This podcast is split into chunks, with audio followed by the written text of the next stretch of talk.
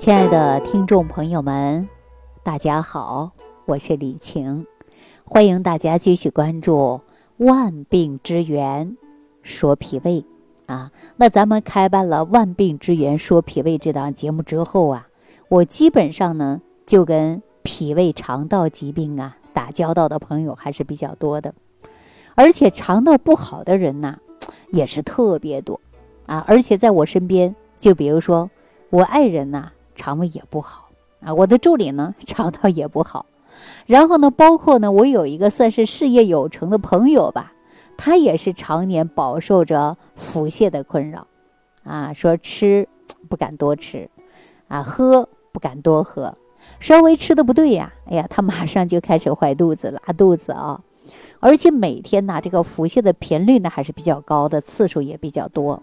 而且呢，也被腹泻的问题呀给折磨的。你看人一点精神没有，一看呐，这小脸蜡黄蜡黄的，哈，没有精神。其实这个腹泻呀，是让人挺烦人的事儿啊。我们常说因腹泻而烦恼，这为什么给大家造成这些问题呢？实际你想啊，我们天天腹泻，是不是对营养的吸收不好啊？那么人就没有精神，没有状态，而且容易面黄肌瘦的。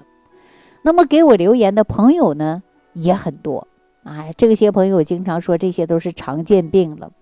那我建议大家呀，有了这些问题呢，别乱吃药啊！我也提醒我身边的人啊，说肠道问题呀，千万不能乱用药。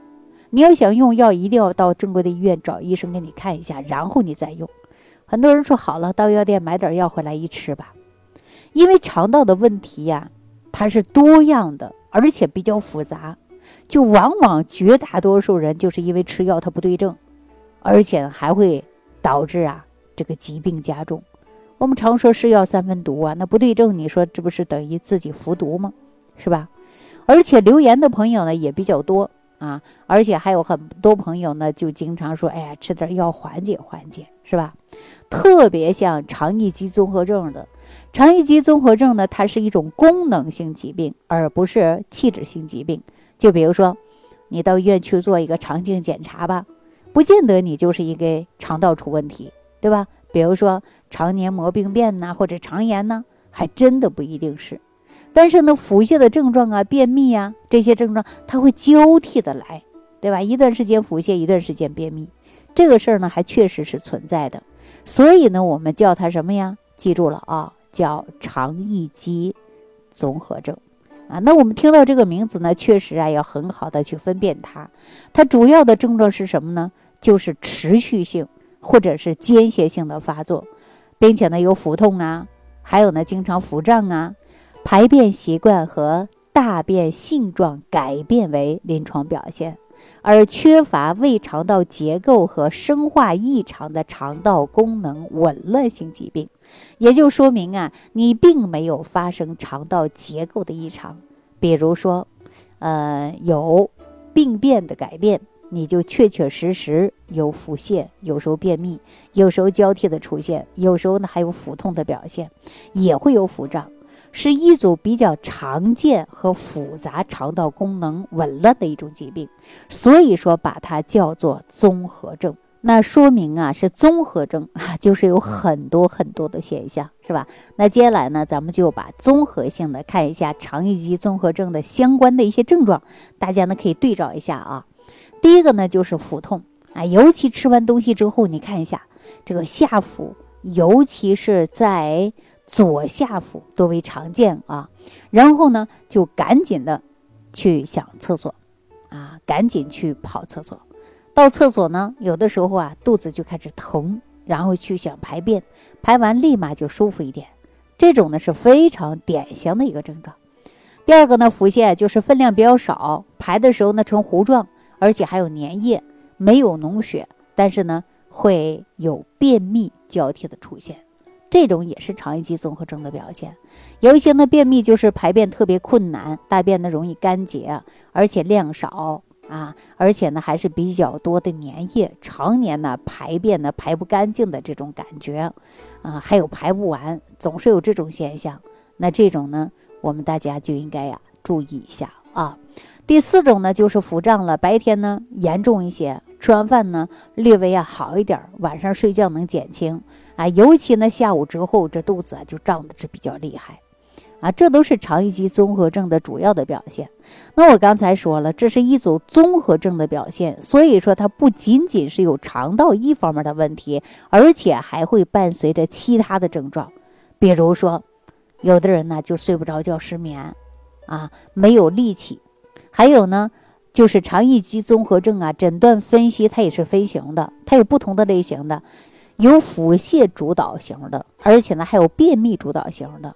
还有腹泻跟便秘交替的出现的这三种类型啊，它的特点呢都是发病率比较高的，而且呢误诊率也比较高。目前城市患病率啊大约在百分之十左右吧，相当于呃感冒之后的第二大常见病了啊。所以说很多人常说的，哎呀，十人九胃。那可能很多朋友问说，这个肠易激综合症既然是发病率这么高，它到底什么原因导致的呀？说要回答这个问题呢，我们还要分析啊这个病的原因。说这个肠道的动力紊乱、内脏感觉异常、精神因素和肠道感染啊这些因素里边呢，我们重点要给大家说一下精神因素啊。在这个肠易激综合症里边，我们看这个名字。是不是有一个“易激”这两个字啊？对吧？也有的地方呢，你把它给激怒了，就是你招惹到它了，你刺激它了，啊，它特别呢容易被你的刺激到，做出了相应的反应，因为它是比较脆弱嘛，比较敏感嘛。这就是因为由于啊，咱们胃肠道动力紊乱造成。要么可能呢是人的整个内脏有问题啊，或者是肠道有一些感染等等啊。但是目前上呢，临床上一致认为啊，这个肠易激综合症啊，它跟情绪有直接关系。我跟大家说这样的一个事儿啊，大家都知道，说人又是感受到快乐和愉悦，那大家说，哎呀，太开心了啊，特别开心。那我分析一下。你往往是在什么情况下特别开心、特别快乐呢？我们往过去往上推啊，推到什么六七十年代啊？比如说五十年代、六十年代、七十年代。如果在那个年代，你说你最开心的是什么呀？大家想一想，穿件好衣服，或者吃顿饱饭。你看我们过去是不是都吃不饱啊？对吧？那你见到个白面馒头，开心的不得了。对不对？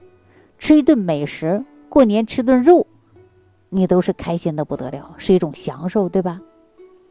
为什么在我们大脑当中啊，有一种东西，它会直接决定了你开心不开心呢？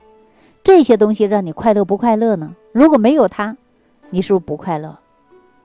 对吧？那就为您产生了这个它，所以说你就快乐的不得了。而这个这些东西百分之九十都是来源于肠道的，百分之九十啊，大家想想厉不厉害？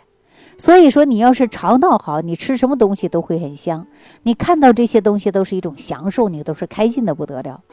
因为那时候当你吃饱了，你会感觉到有一种愉悦感。所以说，说明啊，这种情绪和肠道有没有关系啊？有密切的关系。肠道是受着情绪的影响特别大的。他们有着十分紧密的关系。为什么叫做肠易激综合症呢？你激怒他，惹怒他了，你严重了，他就会闹情绪了。你越紧张的时候，你就容易产生一种不规律的肠道问题。比如说，一紧张，你第一个上上厕所啊，不是大便就是小便。然后呢，你在情绪方面，如果压力大了，精神紧张了，情绪不好了，那么你肠道就容易出问题。我给大家说个最简单的啊，比如说，就说一个考驾照吧，你考科二啊，还是考科三呢，还是考科一啊？一考试排队的时候，你看那些人不停的跑厕所，不停的跑厕所，这不是紧张造成的吗？那治疗肠易激综合症方面啊，我们排在第一号的，怎么调怎么治啊？就是要调整情绪，对吧？我们中医讲到的就是调情志。那大家问说，遇到肠易激综合症怎么办才好啊？我给大家一个建议，首先啊，以腹泻为主，我们呢就应该呀用一些止泻的同时，还要配合着一些益生菌啊来调理，来恢复肠道内的生态环境，达到平衡平稳状态，改善肠道的运动功能，也就吃一些益生菌。啊，那相关于益生菌我就不多讲了，因为以前给大家讲的太多了，大家呢也可能听我以往的节目也都知道了，对吧？那便秘主导型的肠易激综合症呢，咱们在调整饮食就吃软烂的，吃一些粗纤维的蔬菜啊，包括你看地瓜呀、香蕉啊这些东西啊，水果呢也要吃，定期排便。那咱们平时呢多见的这两种类型，我给大家呢也推荐一个穴位啊。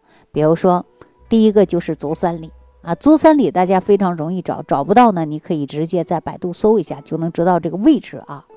那足三里这个穴位啊，它配合着治疗呢是比较广泛的。比如说足三里呢，善于治疗一切脾胃肠道疾病，所以说胃痛啊、恶心呐、呕吐啊、腹痛、肠鸣啊、便秘啊、消化不良，你都要找足三里啊。这是第一个穴位。第二个穴位呢，大家可以找三阴交。三阴交这个名字啊，它是足太阴脾经和足少阴肾经、足厥阴肝经啊交汇之处，三经交汇之处，所以我们叫三阴交啊。那这个穴位呢，同时啊调脾经啊，还能调肾经、肝经，它能够健脾和胃啊，调补的就是一个肝肾。那能够呢行气活血啊，舒筋活络呀。你比如说有肠鸣的、腹泻的啊、虚症的。这些呢，你都可以通过三阴交啊来调理。大家没事的时候呢，你就把这个穴位啊按一按啊按一按。另外呢，再配冲太冲啊，太冲穴呢就是肝穴嘛，呃，那它也有呢健脾和胃、调理咱们肝肾啊，它能够起到一个是行气活血的，而且疏通经络的，像肠鸣、腹泻呀，你都可以找它啊，阴虚之症都可以找它，因为它是足厥阴。肝经上的一个穴位，另外这个穴位最大的特点呢，你按的时候啊，它特别疼哈，大家一定要记住，这穴位特别疼，那就说明啊，你这个人的脾胃不太好，而且呢，呃，胆经不通，或者是你肝经不通啊，所以呢，这个人呢，脾气也不好，容易生闷气。那当你呢用力按的时候，有种酸胀痛的感觉，就说明你按对穴位了啊。如果说你找不到这个穴位，大家一定要记住了啊，到。百度上去搜个图啊，然后呢，你来找一找这个穴位就可以了啊。你无论呢是点按还是敲打啊，都可以。它不仅呢能够改变你的情绪，而且还能调理肠道，调理你的脾胃。所以说这个方法呢又简单，只要你把这几个穴位找到了就可以了。不管你是按压、敲打，它都可以的。啊，那如果说对于肠易激综合症的朋友，不妨把这个穴位按一按、揉一揉啊、敲一敲。那么同时呢，补充大量的肠道有益菌啊，对你的肠易激综合症呢还是有一定的帮助的。好了，今天呢就给大家讲到这儿了啊，非常感谢大家的收听，也感谢朋友们的点赞、关注、转发、评论。我们下期节目当中继续帮助大家来分析万病之源，说脾胃。听众朋友，如想直接联系李老师，请点击屏幕下方的小黄条，或者下拉页面找到主播简介，添加公众号“李老师服务中心”，即可获得李老师食疗营养团队的专业帮助。感谢您的收听。